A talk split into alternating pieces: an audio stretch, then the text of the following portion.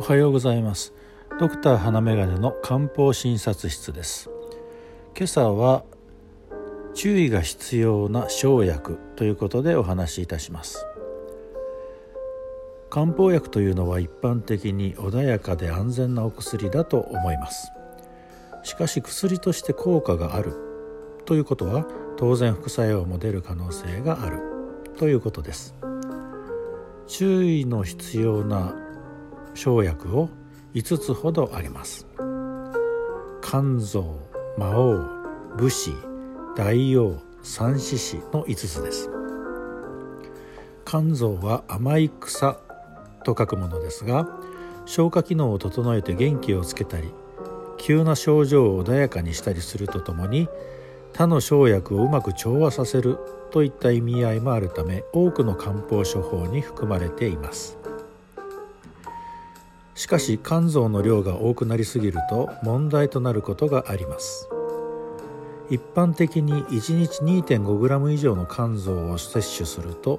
副作用のリスクが強くなると言われています。肝臓に含まれるグリチルリチン酸の影響で低カリウム血症血圧の上昇浮腫などの症状が現れることがあるのです特にカリウムの値が低くなりすぎると筋肉に力が入らなくなったり不整脈が起きたりしますので注意が必要です。魔王朝に黄色いと書いて魔王にはエフェドリンが含まれています。エフェドリンは交感神経を刺激するので不眠汗をかく脈が速くなる動悸がする。体の脱力感を感じる。精神興奮作用が出てきて不眠などが起こる。といった作用が出る可能性があります。西洋薬の中にも交感神経を刺激する方向に働く薬剤がいくつかあるので高血圧緑内障甲状腺機能亢進症その他の治療を受けている方は魔王を含む含む漢方薬を利用する場合は医師や薬剤師に相談してください。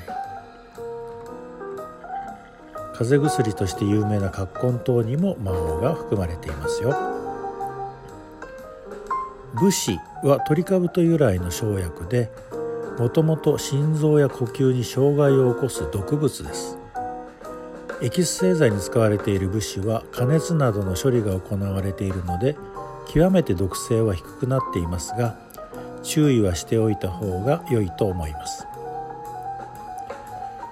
武士に含まれるアコニチン類が強い毒性を持っているわけですが加圧加熱処理によって加水分解されており含まれている量も規定されているので通常量を用いている限り中毒の危険性は少ないと思われます。ただし武士を加えて少し体を温めたいとか漢方薬の効き目を良くしたいという目的で物資を少し追加することがあります。そういう時には特に注意しておいた方が良いかもしれません。大王大きいに黄色いと書く大王の働きの一つとしては便を出す方向に働くというのがあります。主成分の一つである線の指導が腸管を刺激して便を出す方向に働くわけです。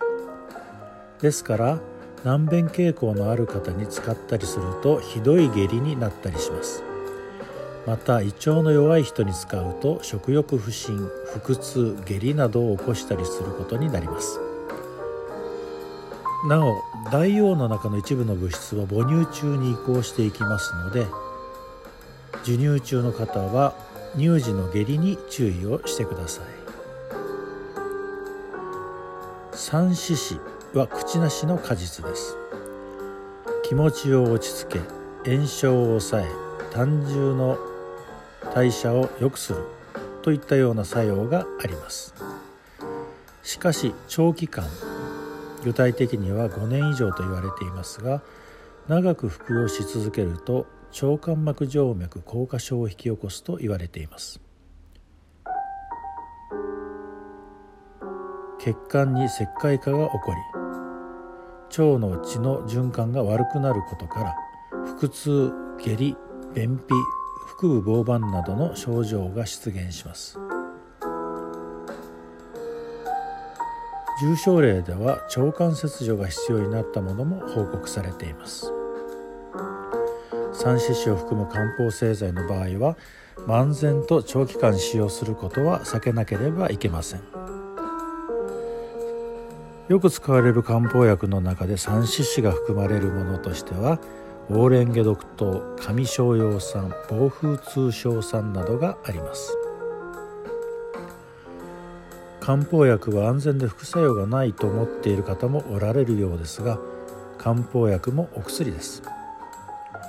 以上述べたように気をつけなければならない生薬が含まれていることもあります。漢方薬を利用する際にはどのような生薬が含まれているかということも少し気をつけてみてください。今日はちょっと注意の必要な生薬5つをご紹介いたしました。今日があなたにとって素敵な一日となりますように。ではまた。